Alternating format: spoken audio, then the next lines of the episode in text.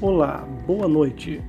Hoje no nosso podcast vamos falar sobre saúde mental.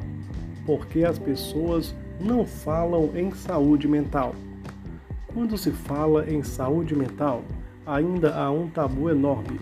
Muitas pessoas têm preconceitos sobre o assunto. Algumas pensam que a questão da saúde mental é para doido ou maluco.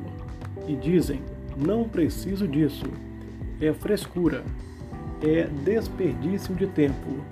E até mesmo existem pessoas que têm medo de falar sobre suas emoções e sentimentos. Acham vergonhoso ou aquelas que acham que saúde mental é um luxo e somente os ricos podem desfrutá-la dela.